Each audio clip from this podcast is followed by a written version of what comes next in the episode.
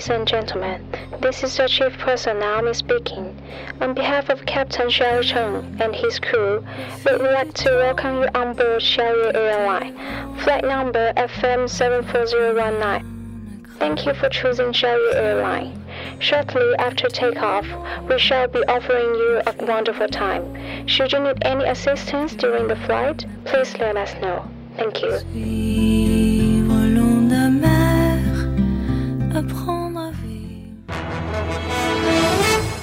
各位听众，晚上好。晚上好，今天是二零一六年七月十九号，星期二，农历的六月十六。欢迎收听日节目。一九五八年的今天，著名小品演员赵本山在辽宁省铁岭市莲花乡出生。今天的节目主要内容有：湖南男子救人溺亡，获救家人悄悄离开。大学生工作一个月，公司只开一百六十元。泰国旅游部长决心终结色情业，不想再跟色情扯在一起。印度女生三年后遭同一伙人轮奸。下面请听详细内容。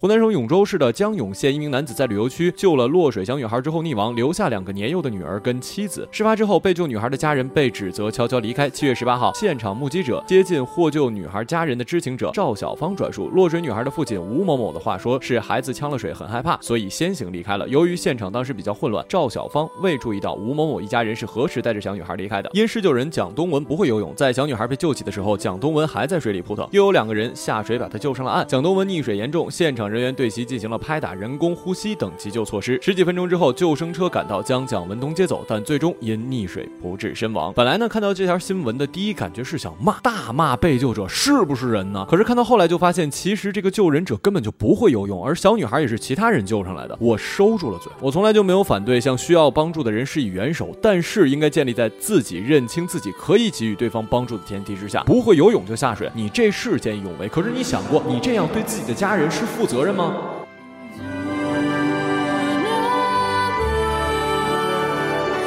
小雪称自己在网上找到这份工作，五月二十六号去公司面试，面试合格之后有五天的培训期，然后就开始试用。小雪六月一号正式入职，入职之前，她与所属公司长春市麦莎娱乐传媒有限公司签订了员工试用合同，合同标注第一个月基础工资为一千七百五十元。让小雪万万没想到的是，到了七月十五号发工资的时候，她只拿到了一百六十点二五元，这让她很气愤。我以为扣除我请假的那几天，至少得给我开一千四百元左右，没想到这么点儿。行政经理说，后面的工作分数都已经被老板扣除，加上一。一次迟到，总共扣除了一千五百多元。小雪说，她特地上网查了一下，长春市的最低工资标准是一千四百八十元。没有这么干的，我上了一个月班，到手就一百多块钱，这不相当于免费用工吗？哎呀，在这儿啊，我真的想为可怜的大学生们说几句话了。之前总是说我们眼高手低，可是我见过太多已经把手放在水平线以下的了，好吗？实习期别说是最低保障了，一毛钱都没有，好不好？然后各种工作还都愿意干，弄得领导特别喜欢招实习生。对于我们毕业生来说，本来就不多的试用期工资，炸的那叫一个狠呢。我现在是强烈建议实习生、毕业生眼高手。低是不对，但毕竟不能给自己定的太低太低了，起码跟你的能力持平吧，不然会助长资本家的气焰的。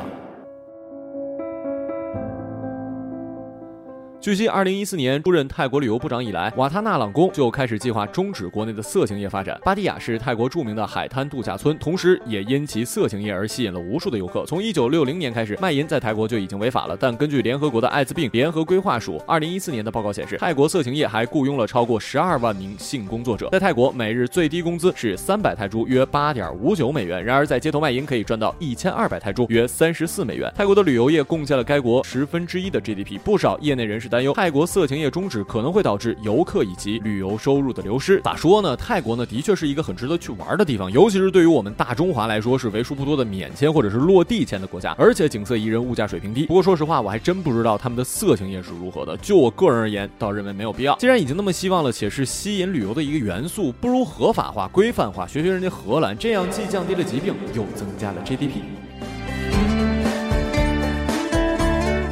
印度北部城市一名二十岁的女大学生遭到了轮奸，随后被抛弃在路边的灌木丛中等死。几日之后，一个更加惊人的可能浮现出了水面，嫌疑人可能是三年前对其施暴的同一伙五人。在第一次强奸事件发生之后，五名嫌疑人中两人于二零一三年被捕，但被保释出狱。上周发生的强奸案是袭击者报复受害人未将强奸案撤诉，五人希望法庭外解决并赔偿七点五万美元，但是受害者家庭表示，他们已经多次拒绝了这一提议。对于不断赤裸裸的群体性强奸事件接连发生，我都不想骂这帮畜生了。从另一个角度来想，是不是媒的报道实际上也起到了一些加剧的作用呢？因为报道越来越多，似乎大家已经开始认为这么做是不对，但是默认了在印度发生这样的事情是合理的，且嫌犯没有一个明确的惩罚，这样可能激励了一些潜在的坏人，真正演变成了整个社会的疯狂行为。我强烈建议将强奸犯都发送到重刑监狱去，杀人犯人们一般不会让这群垃圾好受。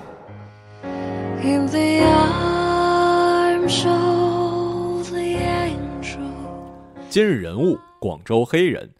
根据中国官方统计，二零零三年以后，在中非贸易热潮的带动之下，赴广州的非洲人每年以百分之三十到百分之四十的速度增加。广州日报曾报道称，广州的常住外国人数已经达到了五万，其中可统计的非洲人就有两万多。但这个数据并不包括数量不详的隐居非洲人。广州的大街上，黑人、南亚人比比皆是，已经形成常住人口。中国的大城市很可能就快像美国跟欧洲一样，形成为充斥着黑人的地方。根据测算，到二零三零年，中国的非洲人非法移民数将达到一千五百万人。不过，到二零五零年，中国的黑人非法移民数也将达到五千万人。在中国的黑人超过八成是男性，这些男性若与中国女人厮混，按照十分之一的出生率计算，每年有三万多混黑血诞生。按照百分之一的出生率来计算，每年也有三千黑混诞生。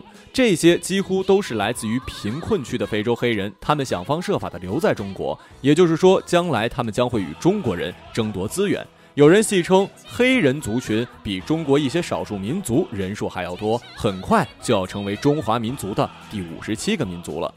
黑人的生育能力非常惊人。法国非法入境的黑人在二十年前并没有给当局制造麻烦，当人数上升至数十万后，开始制造暴动，要求合法身份，并掌控了当地的各类违法活动。现在也成为了法国最头痛的问题。在三元里就发生警察去检查，有个黑人自己摔死，最后搞了一大帮黑人冲击派出所，严重挑战中国执法机关。好了，以上就是本期节目的全部内容，感谢各位的收听，我们下期节目再见，再见。